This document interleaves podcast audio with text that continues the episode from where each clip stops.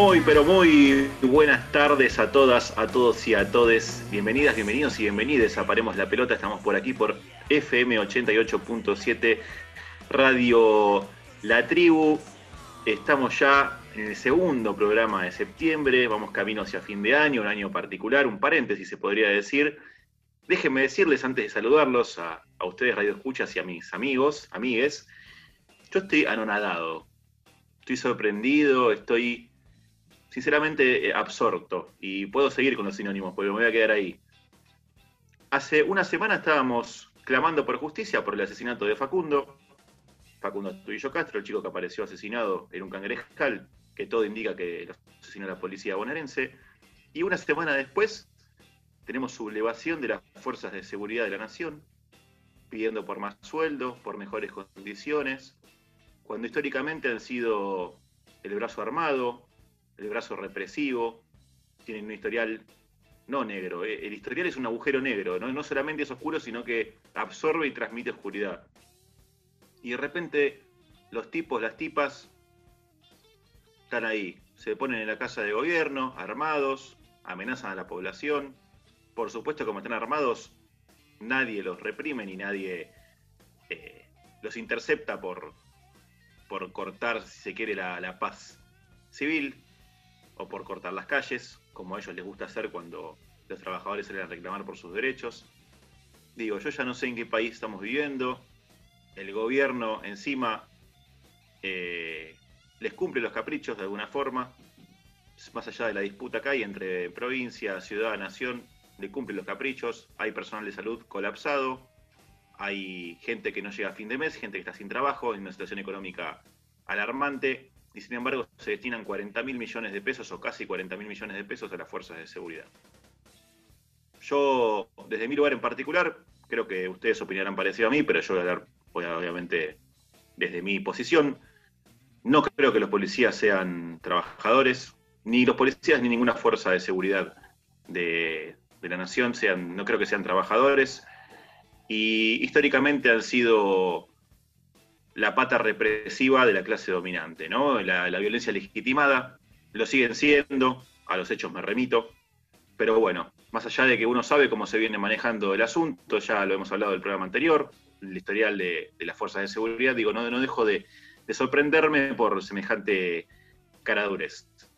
Luego de este descargo, que les agradezco a, a todos que me hayan dejado hacerlo, quiero saludar a mi amiga, la señorita Rocío Bades. ¿Y cómo le va, Rocío? Hola Mica, ¿cómo estás? Buenas tardes compañeros, ¿cómo está toda la audiencia? La verdad que me adhiero 100% a lo que dijiste recién, no tengo mucho más para agregar.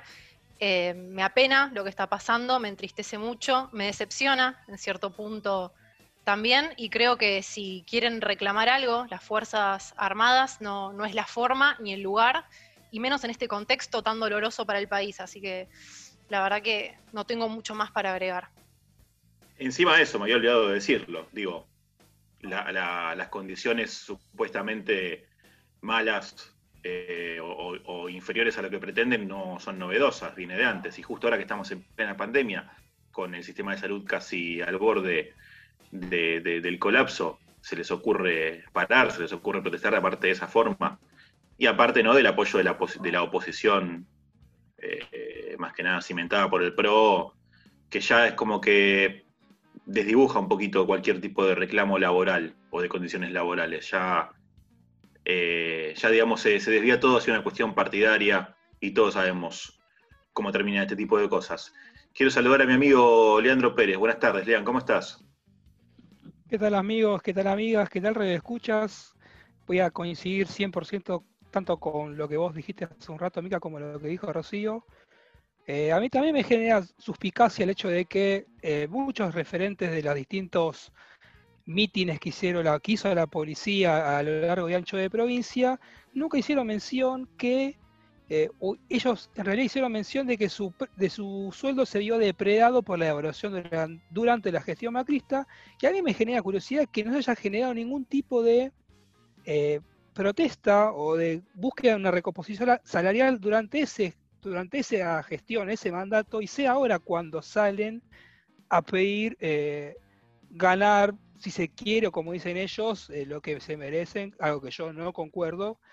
Eh, me parece que sí hay una, hay una vocación política, si se quiere desestabilizadora también, sobre todo, y concuerdo con Rocío con lo que dijo, en este contexto, ¿no? Estamos, todavía estamos en una pandemia, durante una pandemia, en una emergencia sanitaria, por lo a 30 de septiembre estamos en emergencia sanitaria a nivel nacional y también aclaremos que no es el primer levantamiento, entre, entre comillas, si se quiere, que sea en Argentina. Esto ya hubo levantamientos en Misiones, hubo en Córdoba.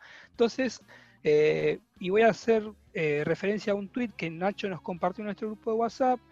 Eh, acordémonos de cómo em, comenzó el golpe de Estado en Bolivia, quién los empezó y cómo terminó. No nos olvidemos que la, no hay que olvidarse de las cosas que nos pasaron hace un par de meses porque, eh, nada, esto puede terminar muchísimo peor de lo que, de lo, de lo que, en lo que en se pinta, que es una, nada, una recompensa salarial, no, para mí hay otras cosas eh, por detrás. Me sumo a las suspicacias, recordemos que hace menos de un mes el expresidente Eduardo Dualde habló de un golpe de Estado o de que el gobierno no iba a, a terminar su mandato, que no iban a haber elecciones de repente pasa esto, es algo muy sospechoso. Lo que yo me pregunto es si un policía que sin ninguna formación académica o con escasa formación académica supera los 44 mil o los 45 mil pesos de sueldo básico. Digo, si un policía se vio su sueldo depredado por la devaluación y por la, este, y por la inflación, ¿qué le queda a un docente? ¿Qué le queda a un terapista? ¿A un médico? ¿no? Es la pregunta que, yo me hago en este contexto tan, tan particular. Buenas tardes, Alexi Fedoría, el picante, quiero su opinión, por favor. Tal, buenas tardes, Mica, amigos, radio escuchas. Bueno, adhiero bastante a lo que dicen los chicos, más que nada, lo último dijo Lea, el tema de Bolivia con lo que pasó y obviamente en un contexto en que estamos, una Latinoamérica donde la derecha predomina, donde hubo golpe de Estado, golpe blando, golpe duro, de todos los colores. Eh, que esto pase, te enciende un poco las alarmas. Por suerte, ayer lo decían, no, me acuerdo en qué canal, que mm, por suerte hay peronismo. Yo creo que, y hay todo un... Eh, la base, la democracia en la Argentina se basó en el nunca más, estos 30 años de democracia. Entonces, Creo que eso lo para un poco, igual es una luz de alerta, eh, porque te genera muchas preguntas esta, porque también como decía vos, Mica, el, tema de por qué no reclamaron en la época de Macri y de Vidal, donde perdieron la mayor cantidad de, sueldos. Eh, así también, eh, el otro día lo escuchaba a Berbisky que hablaba que hay un tema, un problema, un tipo que sabe, hay un problema con los mandos medios de la, policía que se quedaron sin caja. Eh, eh, ¿Cuál es esa caja? Que es la que siempre accede la, policía, viene de la prostitución, de la, de la venta de desarmaderos y de otras cosas ilegales. Bueno, se quedaron sin eso, hay un conflicto entre las bases, eh, también hay un problema entre los más jóvenes con los más viejos.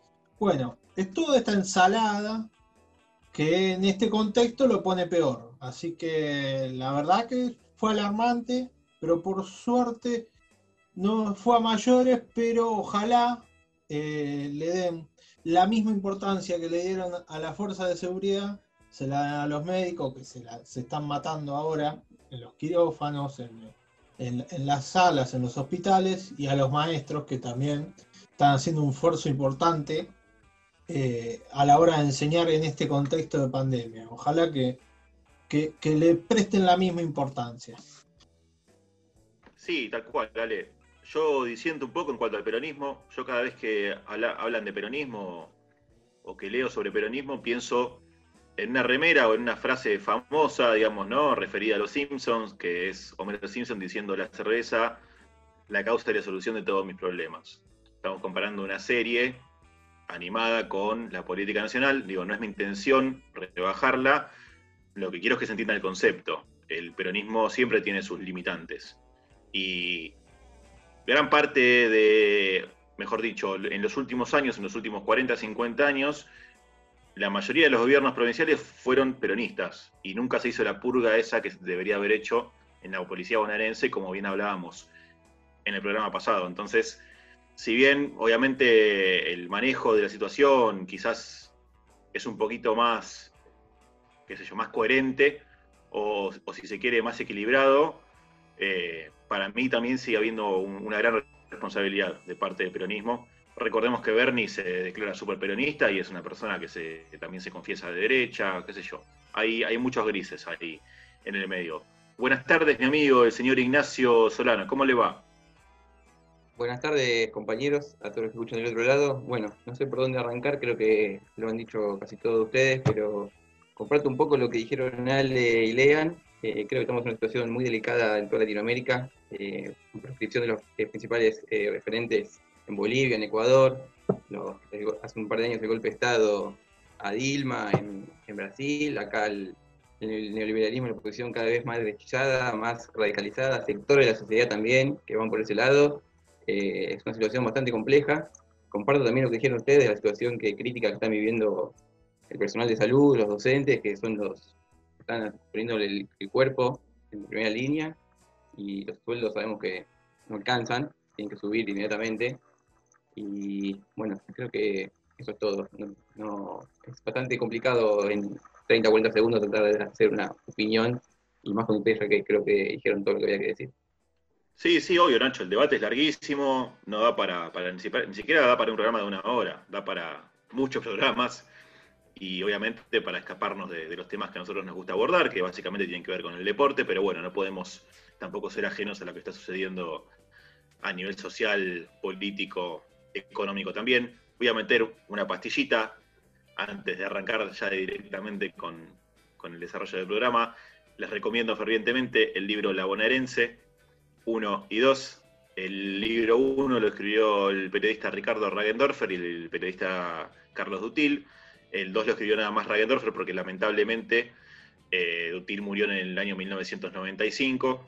Ragendorfer es habitual colaborador de La Izquierda Diario, también tiene participación en algunos programas de C5N, es un periodista de policiales con amplia trayectoria y ese libro básicamente recorre la historia de la bonaerense desde, sus comienzos, desde su inicio, obviamente la, etapa negra de, la dictadura militar, del proceso eh, de 1976 hasta 1983 y después obviamente cómo se fue armando ese aparato enorme burocrático que ya conocemos todo lo que hace hoy en día.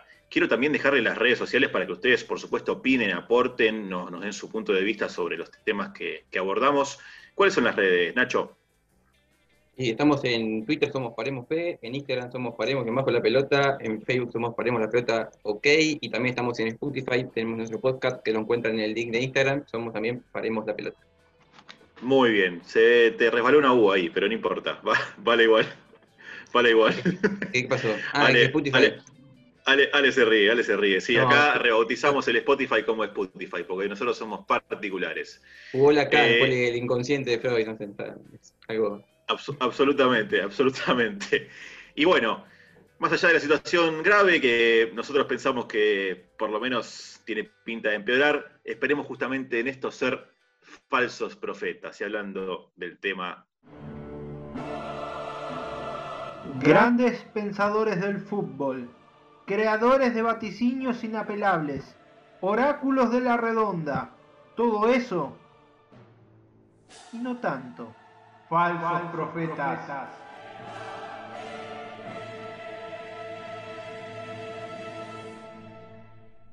Bueno, Ale querido, ¿a quién tenemos hoy?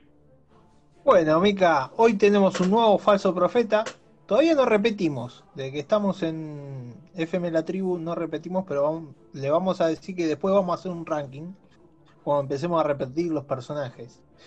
Eh, bueno, vayamos a este nuevo falso profeta. Hablamos del periodista Ariel Rodríguez, periodista de Sport, lo conocemos mucho de, Paso a Paso, de Libero. Ahora Boludo alegre. ¿Eh? Perdón. Sí, sí, sí, sí, sí, sí. Ahora, bueno, Ahora lo van a escuchar. Eh, después emitiré mi opinión acerca de lo que vamos a escuchar, pero, pero bueno, sí, un periodista se creía un poco serio, no era de esos que generan eh, tanto quilombo discuten en, la televisión. Pero bueno, se ve que tuvo un pequeño cambio.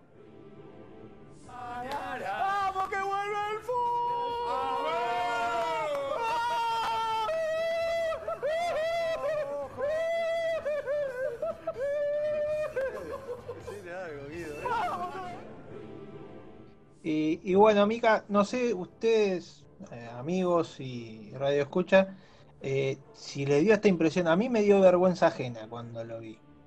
La verdad que cuando lo vi y en el contexto en el que estábamos me dio vergüenza ajena ver eso y ver esa expresión que tuvo este periodista que eh, generalmente uno lo veía paso a paso y no, lo veía tan, tan así.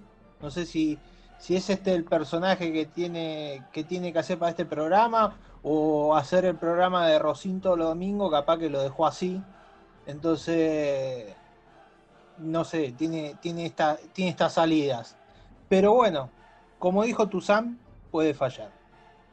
Esta es la reunión que van a tener hoy a la tarde vía Zoom. El Chiquitapia a la cabeza con todos los dirigentes de la Liga Profesional de Fútbol. ¿Qué se va a resolver? Algo que ya es un secreto a voces. Habló Víctor Blanco, que es el secretario general de la AFA, presidente de Racing, que fue muy claro. Dijo, yo sé que Tapia habló con Ginés y le pidieron, por favor, que no empiece el campeonato a fin de septiembre. Se correría para la segunda mitad de octubre, pero sin... Eh, sí, vergüenza ajena es una buena definición. A mí me, dio un poco de gracia porque el tipo como que miraba atrás de cámara, como buscando complicidad entre sus compañeros, productor, cameraman y demás, y como que seguía mirando y yo como que me imaginaba que lo miraban como diciendo, ¿qué te pasa, estúpido? Pero eh, fue, fue una reacción tremenda, ¿no? insospechable de cualquier persona, no sé. Ni siquiera el, más vendehumo de los periodistas creo que lo podría hacer eso. ¿Qué hizo? A ver, a ver. Convengamos que Ariel Rodríguez es eh, ese, tiene ese perfil de periodista amigo de los jugadores como Souto, como. Eh, se me fue el nombre, ¿cómo se llama? El otro, el que es medio petizo, el que también está, el de Texas Sports. Eh, Pablo. No, no, no. Ah, bueno, Quique Ferman es otro también. Pablo González. Pablo, González. Ahí está, Pablo González. Son como, tienen como ese perfil amiguero, ¿no? De, ser cercanos a, los jugadores de fútbol o a los deportistas en general. Pero esto ya me parece que se fue un poquito de los límites. Y además le erró mal. Quería agregar algo a lo que dijeron ustedes, bueno, comparto lo de la vergüenza ajena, eso creo que ya el programa emite una, una sarta de, de importantes, pero por el mes de abril, abril, creo que fue mayo, en una entrevista que le dio Alberto Fernández al programa de Rosín, que no, me acuerdo el nombre ahora, que participaba Luis Rodríguez, ya en esa época le preguntaba sobre la, vuelta del fútbol al presidente. O sea, el nivel de responsabilidad que comunica ese muchacho cada vez que emite una opinión en base al fútbol es eh, preocupante. La verdad es todo el conglomerado, uno se pone a ver a Teis Sport, durante el día, la semana, y es ese, ¿y cuándo vuelve el fútbol? ¿Y cuándo vuelve el fútbol? ¿Cuándo va a volver el fútbol? pero volvió en tal lugar, volvió en el otro. E, ese lobby permanente del fútbol que ya sabemos por dónde viene, que viene por el lado de la televisación, que está claro y metido atrás. Bueno, con todos los intereses viene atrás y están los lobistas que están en el aire. ¿Saben a qué me hizo acordar eh, esto, Ariel? Ah, el programa de Diego Díaz cuando hizo el minuto de silencio, ¿se acuerdan? Cuando perdió la selección. Esa misma sensación me dio. Ya es como una, una tipología de TIC manejarse de esta manera, me parece, o de algunos programas por lo menos. Claro, es la continuación. Eh, lo que sería presión alta sería la continuación de no todo pasa. ¿Quién puede traer? No todo pasa. El programa presión alta es la continuación y yo voy a retomar lo que dice Ale, el único comentario, porque ya ustedes, eh, compañeros, dijeron todo. Creo que el periodismo deportivo, desgraciadamente, experimentó una situación que jamás se imaginaba, que era no tener nada que vender todos los días como hacen cuando existía la vieja normalidad. Eh, me parece que desgraciadamente lo sortearon bastante bien, utilizando la misma práctica de siempre, el rumor, el chisme, lo que a nosotros no nos gusta, básicamente, que por eso decidimos hacer este programa. Y a mí es un llamado de atención, porque en un momento donde se puede dar un cambio para que el periodismo, si quiere, levante un poquito más la vara, ellos decidieron quedarse la misma, lo cual a ellos les sirve porque es lo que es más rentable para el negocio, que es hoy en día el periodismo deportivo. Quería agregar algo que, una sola cosita corta. Eh, creo que si bien es algo que se extiende a la mayor parte del periodismo deportivo, hay algunas excepciones en ESPN con Morena Beltrán, eh, Domínguez y compañía, que entre todo tratan de salirse de ese, del show y tratar de analizar el juego, que es lo que más nos interesa a nosotros, lo que nos gusta el deporte. Cabe destacar, Nacho, que Teis Sport tiene es buenos periodistas, buenos programas también. Planeta Gol, que muestra, mostró en esta, en esta época de, de pandemia, mostró muchos eventos históricos, muchos informes que estuvieron muy buenos que contaron acerca de cosas inéditas y muy lindas historias sobre el fútbol y el deporte, y que, es rescatable, además de lo que hacen todos los días, que está bueno, es un juego lindo. Así que cabe destacar eso, de que no todo es malo en dice Fútbol, no, es el infierno, pero tampoco la pavada. Sí, coincido con vos, Ale. También has sabido tener en programas principales a, grandes periodistas como, Alejandro Fabri, ¿no? que es un, meticuloso del periodismo deportivo, un conocedor y tiene un punto de vista muy diverso. Y quiero rescatarlo de Planeta Gol, como vos, porque muestra goles de muchas ligas, de muchas divisiones inferiores y también hace mucho que muestra goles de fútbol femenino, cuando el fútbol femenino todavía no estaba tan en boga o, tan en las primeras planas como está hoy en día. Pero bueno, respecto a Ariel Rodríguez y volviendo a nuestro falso profeta, ya es un, ya es un modus operandi normal y es otro periodista que volvió a morder el polvo.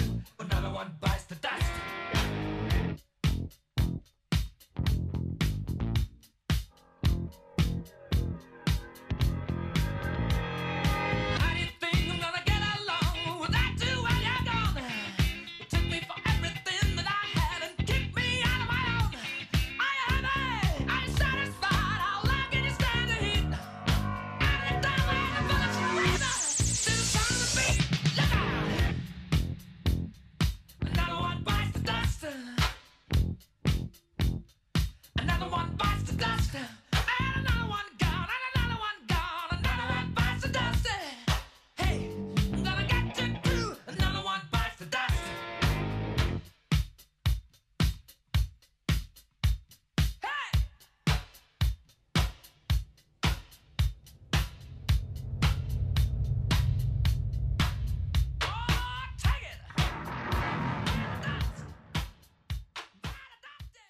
Escuchábamos la inconfundible voz de Freddie Mercury haciendo Another One Bites the Dust con Queen, como decíamos antes, otro más morder el polvo, algo común en el periodismo nacional.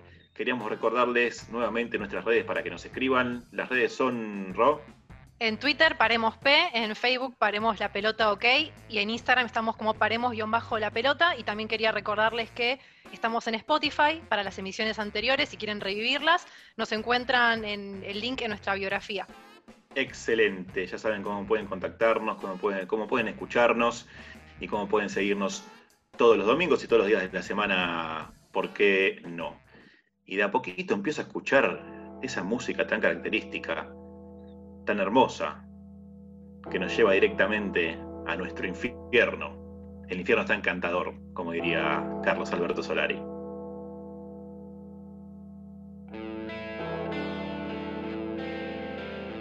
Señoras y señores. Bienvenidas, bienvenidos y bienvenides a FM 88.7 Radio La Tribu. Bienvenidas, bienvenidos y bienvenides. Aparemos la pelota. Bienvenidas. Bienvenidos. Bienvenides. A Rebeldes con Causa.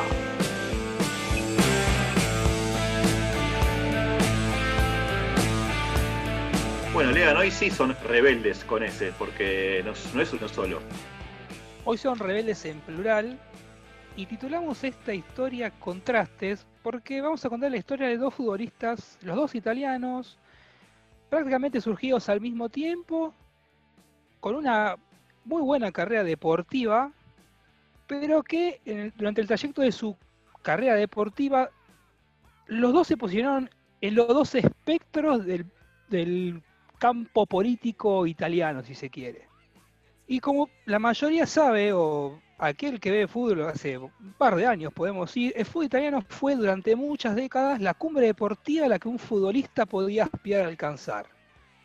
Además ser una de las ligas más atrayentes durante la década de los 90, fue el lugar que albergó a estos dos protagonistas que vamos a contarles hoy. Quienes esperan ser considerados como futbolistas de élite, como dijimos anteriormente, decidieron comprometerse políticamente, cada uno por su lado, con determinados eh, lineamientos políticos, los dos o ambos ubicados en un límite del espectro con respecto del otro. Nuestros rebeldes con causa de hoy son Paolo Di Canio y Cristiano Lucarelli. Y vamos a contarles la historia de uno de, de estos protagonistas, cuya historia prefiero que se cuente más rápido porque no le encontramos eh, particularmente nada que destacar de la trayectoria deportiva y personal de Paolo Di Canio, que fue un exjugador de fútbol nacido en Roma, Italia, el 9 de julio de 1968.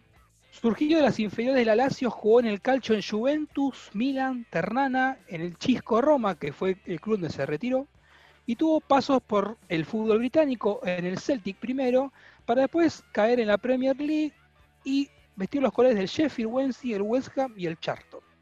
Nacido en Roma, el joven Paolo era un chico con sobrepeso usaba zapatos ortopédicos y al que apodaban Payoca por su adicción a las bebidas con cafeína o las bebidas, a las bebidas cola puntualmente. Di Canio eligió desde muy joven a la Lazio, o eligió a la Lazio para ser su club, lo eligió desde muy chico, a pesar de vivir en el barrio romano de Quarticilio, dominado por tifosis del eterno rival del equipo lacial, el AS Roma. Si vamos a ser lapidarios con Paolo Di Canio, le podemos destacar al menos un gesto de nobleza deportiva. En el último minuto de un Everton West Ham, con el argentino sobre el suelo, decidió no aprovechar una situación regalada de gol y decidió tomar la pelota con la mano para no hacer el gol básicamente an- al ver la, si quiere, la vulnerabilidad que tenía el arquero rival.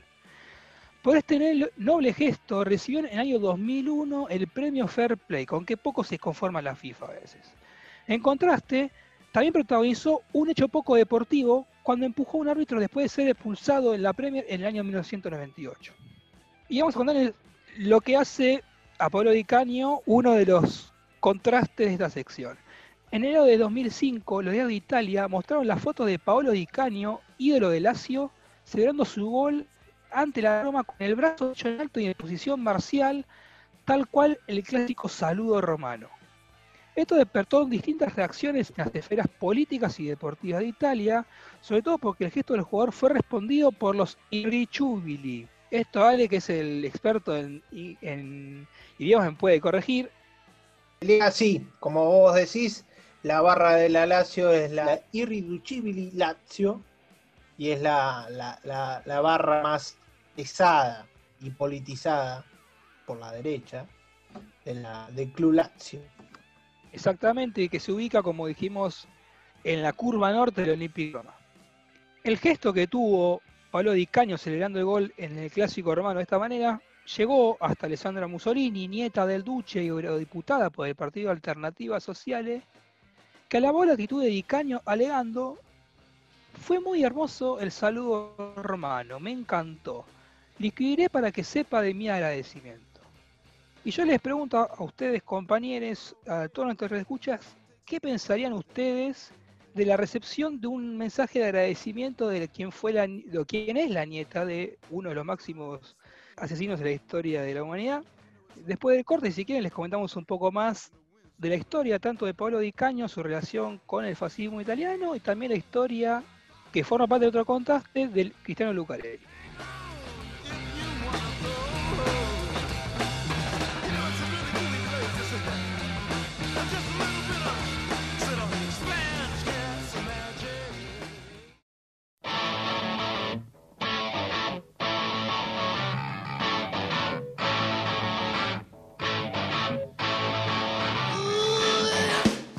Regresamos con Paremos la pelota. Me quedó picando lo de la nieta de Mussolini, que estaba en Alternativas Sociales. ¿Qué pasó con Alternativas Sociales? Bueno, tras lo dicho de la nieta de Mussolini, eh, Paolo Di Canio tuvo no solo gestos y acciones, también, también incluso palabras que notan un aprecio al fascismo. Y posteriormente a las declaraciones de la nieta, Di Canio decía, estoy fascinado por Mussolini, creo que fue profundamente incomprendido. Me gustan las palabras, ¿no? Perdóname, no, me gustan las palabras. Fascinado, incomprendido. Qué fuerte, ¿no? Incomprendido ¿De qué sentido? No, entiendo de qué puntos puede haber sido incomprendido una persona que se cargó no sé cuántas vidas al hombro. Convengamos que se hacía comprender muy bien Mussolini cuando quería, ¿no? Digo, el ejemplo de la, capacidad de... mover masas muy buena, pero esto, esta, esta frase bastante picante que dijo Di Canio su y su fascinación por Mussolini lo escribió en su autobiografía, dato no menor, y en la que también etiquetó al Duce como una persona de principios. Además, en su brazo derecho lleva tatuada la inscripción Dux, como se lo conocía a Benito Mussolini, y en diciembre de 2005 Pablo Di Caño aclaró que en ningún momento buscó incitar a la violencia racial y afirmó que es fascista no racista, en relación al polémico saludo romano que reiteró en varias oportunidades y por el cual le aplicaron fecha de suspensión y multas económicas. En unos alegatos que dio frente a la Federación Italiana de Fútbol, cuando fue sancionado, decía, el saludo romano lo hago porque es un saludo de camarada a camarada y está dedicado exclusivamente a mi gente y no a incitar a la violencia, ni mucho menos al odio racial. Cuando dijiste que Dicaño se consideraba fascista no racista, me acordé del ya desaparecido Hermes Wiener hablando del socialismo de libre mercado, ¿no? esta facilidad para el oxímoron que tienen estos personajes, que evidentemente no leyeron un libro en su vida y se apropian de lo primero que ven, sin pensarlo mucho. Me parece que es eh, una, estrategia, o fue una estrategia como para mitigar un poco el impacto de la opinión pública eh, que generó sobre todo en Italia, ¿no? Que un futbolista reconocido de uno de los equipos más importantes del fútbol italiano se, declare abiertamente fascista con todo lo que eso representa para el pueblo italiano. Quería marcar un contraste también, antes de que sigamos, que, bueno, para los que sepan, supongo que sabrán, el, el clásico Lazio es Roma. Y en el año 2002, en un partido, no me acuerdo contra quién rival, invitaron a Estela de Carlotto, que fue una parte del partido, hicieron un homenaje con una bandera que sea símbolo de paz, y el, mismísimo Francesco Totti le entregó un ramo de flores en la cancha en el Olímpico de Roma. Mirá qué distintos somos, se podría decir. Sin dudas. Bueno, y ahora vamos a contarle la otra parte de este contraste que les probaremos hoy. Vamos a seguir un recuento histórico para ir un poquito antes del nacimiento de nuestro protagonista. Nos vamos a ir hasta Livorno, Italia, un viernes 21 de enero de 1921, un día que contó con la presencia de intelectuales reconocidos como Antonio Gramsci. Ese día se funda en Livorno, el 21 de enero de 1921, el Partido Comunista Italiano. En esa ciudad se encuentra la Asociación Esportiva Livorno Calcio, que tiene una particularidad o varias también. Su estadio es el Armando Pichi y es un estadio que se ve decorado todos los partidos de local con banderas rojas que sirven de, fondo para las imágenes de líderes, de líderes revolucionarios históricos como Vladimir Lenin, el Che Guevara y una leyenda local que consiguió ese título en base a lealtad y sacrificio, algo difícil de encontrar en tiempos donde el mercado condiciona la vida de la sociedad. Esa persona, ese tercer ídolo que se puede ver en las banderas del Livorno Calcio, es nuestro segundo protagonista de hoy y se llama Cristiano Lucarelli. Todo comenzó en 1975 con una, cuando una pareja de obreros militantes iniciaron la chispa de un joven cristiano, que a la edad de 17 años debutó en la Serie D italiana. Debutó en el Cuogiopelli, un equipo de Pisa, una ciudad que está ubicada a unos pocos kilómetros de Livorno, y este club fue su primera experiencia como futbolista semiprofesional o profesional. Tuvo un rápido paso por equipos de las ligas menores italianas. En los 22 años llegó a la primera división jugando con el Perugia. Luego pasó por el Cosenza, el Atalanta y el Padova, lugar donde explotó como profesional en el año 1996. Su calidad deportiva y su espíritu competitivo hicieron que fuese fichado por el Valencia de España. Me imagino que a veces se está levantando en este momento para, eh, como un orgullo hincha valencista que es. Pero para Cristiano Lucarelli, su experiencia en el Valencia eh, fue una que decididamente quisiera olvidar porque no fue muy buena, básicamente, y me quedo corto con el no fue muy buena. Después de esta pésima experiencia en el fútbol español, decidió volver a Italia, pasando brevemente por el Leche y por el Torino. Hasta que en el año 2003 una noticia hizo vibrar las calles libonesas. El club de la ciudad obtuvo el ascenso a la Serie B y Cristiano no dudó en firmar para su club. Tanto era su compromiso con Livorno que aceptó firmar por 500.000 euros, la mitad de lo que le ofrecía Torino para renovar su contrato. En el contrato se estableció que un porcentaje de esa suma sea destinado para paliar la situación que experimentaban las clases populares de Livorno. En declaraciones de esa semana, el delantero dijo, para algunos su sueño es ser millonario, comprarse una Ferrari, un lo mejor de mi vida es jugar en Livorno. Hermoso jugador tan comprometido con la causa, ¿no? Me quedé pensando en particular que Lucarelli haya ido a jugar a Valencia, eh, tratándose del equipo Che, debido a su afinidad ideológica. Lamentablemente no le fue tan bien como le hubiera gustado a él, seguramente, y a los hinchas del, Valencia, ¿no? Eh, lo que decíamos, esa coherencia con la idiosincrasia, que también la tenía Dicanio, ¿eh? porque yo lo que quería aclarar es que Dicanio hacía el saludo consciente de lo que representaba. No es como Mauro Zárate, actual jugador de Boca, un gran amigo de Alexis Fedoría, que jugando para Lazio en su momento fue y saludó a, la Curva Nord de la hinchada romana con el saludo fascista también, sin saber que era nada más que congraciarse con los tifosi. Digo, acá estamos hablando de dos personas que tenían una posición bastante sólida, concreta y con fundamentos, para un lado y para el otro, ¿no? Coincido 100% con lo que decís. En su primer año con el Livorno anotó 29 goles, llevando al club comunista, si se quiere, a la primera división luego de 55 años. Tras una gran temporada, varios clubes europeos hicieron ofertas millonarias por el jugador, pero él mismo decidió rechazarlas. A cambio se convirtió en el goleador de la liga, lo que le permitió al club obtener una clasificación histórica, una de las competiciones más importantes del continente europeo, como es la UEFA Europa League, la segunda en importancia. Luego cuatro, temporadas, de cuatro temporadas con su club y desgraciadamente tras haber descendido, en 2007 firma para Shakhtar Donetsk de Ucrania. Pero tampoco allí se olvidó de los suyos y realizó otra donación emblemática. Esta vez fue la mitad de su sueldo para financiar la conformación de un diario obrero en su ciudad, lo que además permitió la creación de nuevas oportunidades laborales para toda la gente de su pueblo. Pero, desgraciadamente, a partir de allí su carrera se fue apagando. Volvió a Italia para jugar en el Parma, pero su amor por el Livorno era tan grande que necesitó brindarle al club sus amores una temporada más. Este paso no tuvo los resultados del primero y se fue a Napoli, club emblemático del sur de Italia, retirándose en el año 2012 con la camiseta que supo vestir Diego Armando Maradona. Con la selección nacional tuvo pocas oportunidades y fue su primera experiencia con la Sazurri la que lo marcó para siempre. Después de una breve experiencia con la Sub-20 en 1997, tras varios años de espera, la selección nacional le dio la oportunidad de disputar un partido amistoso contra Serbia y Montenegro en su casa, en Livorno. Su ciudad lo recibió con los puños en altos y él no los defraudó. Tras marcar un gol, esquivó a sus compañeros y corrió a pararse en uno de los carteles de publicidad que estaban de frente a sus tifosi. Desaforado, levantó sus puños al cielo y sacó la remera azul de la selección de Italia para mostrar otra que tenía debajo. En ella se podía ver la cara del Che Guevara.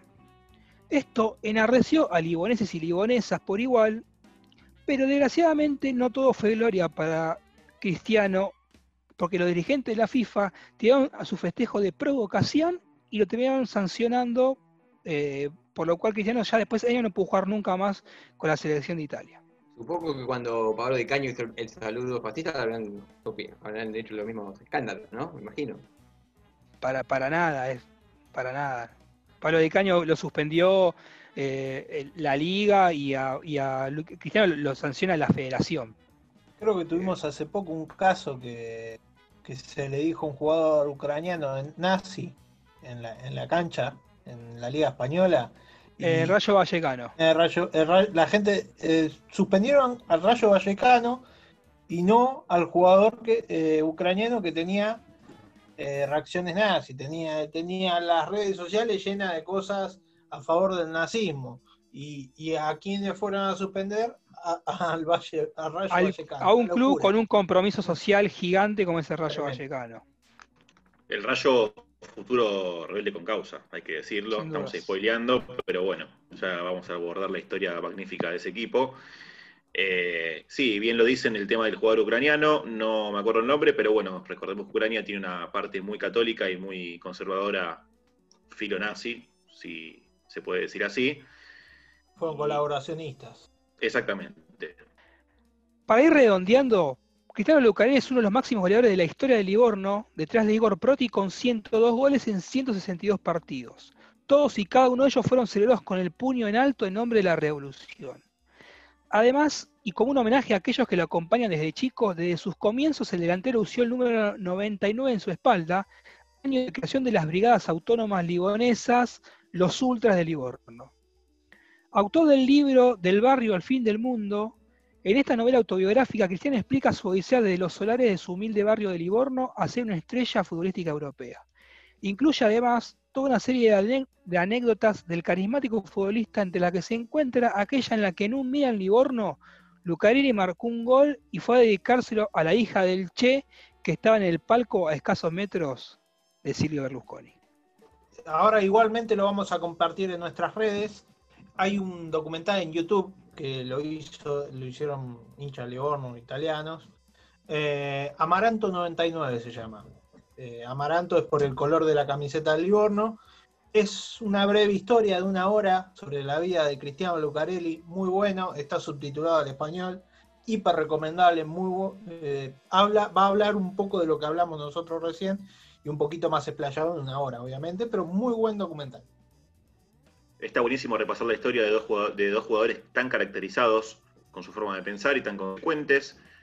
Eh, volviendo un poquito al tema de Ucrania que mencionábamos antes, no me acuerdo el nombre del jugador, pero bueno, Ucrania justamente es uno de los países bastante polarizados, hay un sector ultracatólico conservador, colaboracionista del nazismo en su momento, entonces es lógico que haya descendientes ¿no? que, que, tengan ese, ese matiz ideológico.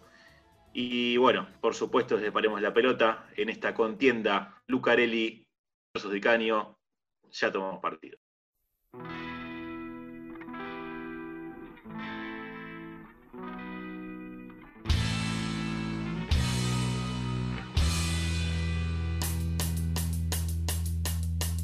Schiavi prima del tempo, o almeno ci han detto così, innamorati delle nostre terre costretti a emigrare da lì, dalle miniere più scure, ai campi piegati dal sole, agli acciaieri e soffocanti, il padrone fa ciò che vuole.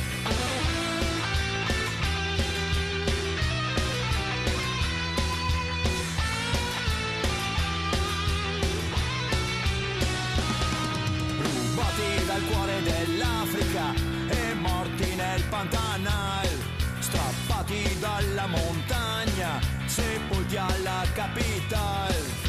Dalle campagne affamate d'Europa al sogno dell'America, dalle terrazze dell'Asia, sepolti dentro un garage. Ma si alza una voce nell'ultimo istante di forza e lucidità. Questa è la nostra internazionale contro il padrone capitale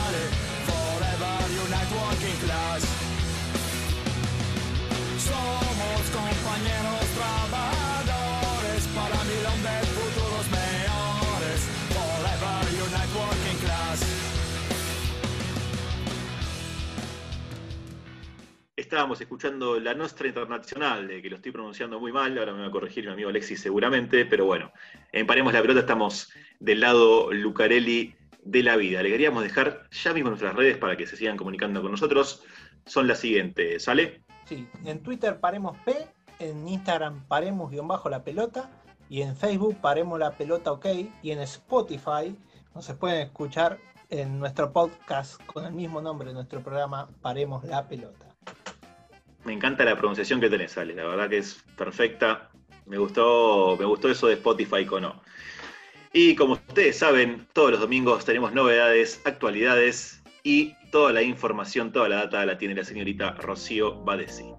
Hoy les traigo toda la info que tengo, pura y exclusivamente de fútbol femenino, y arranco con Brasil.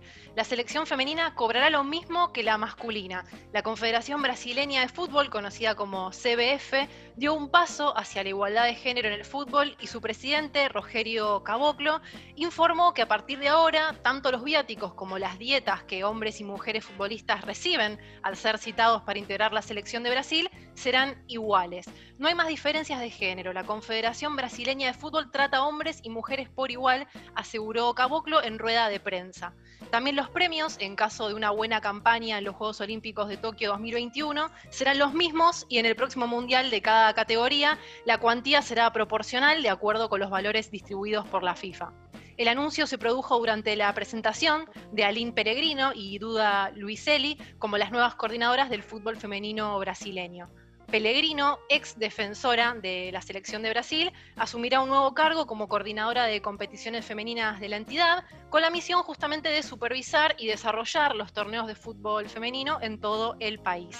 Pero en Argentina, ay, ay, ay, la situación del fútbol femenino es muy diferente. El pasado 20 de agosto, la Asociación de Fútbol Argentino presentó un plan estratégico a cinco años con ciertas exigencias para los clubes, como una cantidad mínima de contratos e inversión en categorías inferiores. El Plan Estratégico de Fútbol Femenino 2019-2026 busca promover el desarrollo de la selección argentina mayor y juveniles luego de un gran paso por el Mundial de Francia 2019 desde el 2021, todos los clubes que formen parte del torneo de primera división de AFA de fútbol femenino deberán tener un mínimo de 12 contratos profesionales, a diferencia del fútbol masculino que incluye a todo el plantel. Para el 2023 se espera que esa cantidad más o menos aumente a 15. Los clubes deberán contar con una división de reserva que incluya a jugadoras menores de 19 años. Para el 2022 deberán tener otro equipo de división juvenil con menores de 16 y en 2023 otro con menores de 14. Por otro lado, el plan estratégico ratifica la implementación de la Copa Federal para que así participen equipos del interior del país. Y para finalizar, la primera mujer en jugar en un equipo masculino en Japón. La futbolista Yuki Nagasato, de 33 años, jugará en el equipo masculino Hayabusa Eleven tras una sesión histórica para promover la existencia de equipos mixtos en el fútbol japonés. Recordemos que Nagasato fue campeona del mundo en 2011 con su país y ganó la medalla de plata en los Juegos Olímpicos de Londres 2012. Además, jugó para el Chicago Red Stars de Estados Unidos en 2017 y ahora fue cedida al equipo masculino Nippon, federado en la segunda división de la Liga de la Prefectura de Kanagawa al sur de Tokio. Según informó el club el jueves pasado en sus redes, la futbolista jugará hasta la temporada 2021 con el objetivo de promover equipos de fútbol mixto en el país asiático.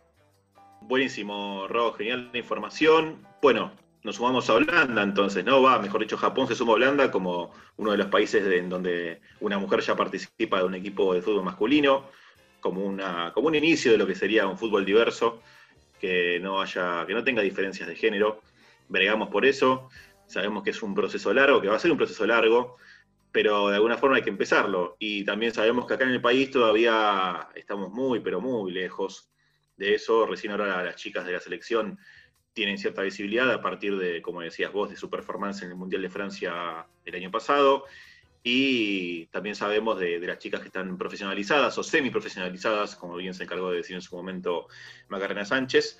Esperemos que este tipo de medidas que vos nombraste, eh, de un mínimo de, jugadoras con contrato y, de promoción de inferiores sirva para de alguna forma hacer crecer más todavía al fútbol femenino nacional y espero también se extienda a todo el continente. Nachito. No, quería agregar también que este fin de semana volvió la Premier, así que estamos contentos con eso. A nosotros que nos gusta la liga inglesa, eh, ya tenemos algo para ver todo el fin de semana y si Lean quiere agregar algo, pero la NBA está entrando en etapas decisivas y está muy interesante también. Voy a tirar una pastillita de color solamente para hacerlo rápido, porque el tiempo apremia. Lo más destacado de esta semana en la NBA básicamente es la eliminación del mejor clasificado de temporada regular, los Milwaukee Bucks, del futuro jugador más valioso de la temporada regular, el griego Giannis Antetokounmpo. Falta definirse la final de la conferencia oeste y, quiero aclarar algo con lo que dijo Ro, voy a, a comentar algo adicional no solamente los jugadores profesionales o los que ya debutaron en primera tienen contratos profesionales en los clubes de fútbol masculino, sino que eh, los, por lo general los jugadores de tercera y de reserva ya tienen también contratos profesionales, con lo cual se refuerza la disparidad que existe entre un género y otro en el ámbito futbolístico. ¿no? Las mujeres pelean por llegar a los 12 contratos, mientras los hombres, podemos hablar de contratos arriba, contratos profesionales arriba de 40 por club eh, de primera división y también de categorías inferiores. Sí, aparte comentamos que los contratos que les hacen a los chicos inferiores en muchos casos inclusive superan, si se quiere, un sueldo básico o, un salario mínimo como para que eh, una persona pueda vivir y una familia también. Así que la brecha es enorme, es eh, muy, muy inalcanzable. Va, inalcanzable no, esperemos que no sea inalcanzable, pero es tan larga que uno a veces piensa que es difícil llegar ahí. Pero bueno, desde aquí, desde Paremos la Plata, apoyamos todo tipo de medidas eh, que fomenten y promuevan el fútbol femenino. Eh, Mica, una última pastilla de actualidad. Eh, Maravilla Martínez, actual boxeador supuestamente, quiere volver a pelear el 5 de diciembre, lo anunció en sus redes sociales. Actualmente es peso super mediano, que el campeón es Canelo Álvarez. Así que lo, van a cagar trompada en cualquier momento. Así que, bueno, Maravilla Martínez quiere seguir boxeando. Me dijiste que tenías actualidad, Ale. No. Y bueno, pero quiere seguir boxeando. Es casi un boxeador, pero bueno. Quiere seguir boxeando, muchacho. Está bien, si él es un poco más masoquista y le gusta que lo sopapeen, allá él, espero que tenga éxito, le vaya bien. Eh, y que le vaya mejor que en el stand-up por lo menos. Pero bueno, lo bancamos un poco también a Maravilla. Nos ha dado grandes alegrías en el pasado no tan lejano. Vamos llegando al fin de este programa. Nos vamos a percibir, como siempre, el próximo domingo aquí por FM 88.7 Radio de la Tribu. Le queremos agradecer enormemente al señor Javier Peverelli, nuestro mago, nuestro editor en mago, como le decimos nosotros. El programa sale impecable, bien armadito, con música y tan pulcro, como ustedes lo escuchan. Así que un saludo muy grande para él. Y como les digo siempre, ustedes saben que la pelota de vez en cuando hay que pararla, no como la para la policía, sino como la para la gente trabajadora. Pero por suerte, siempre, siempre sigue rodando. Muy, pero muy buenas tardes.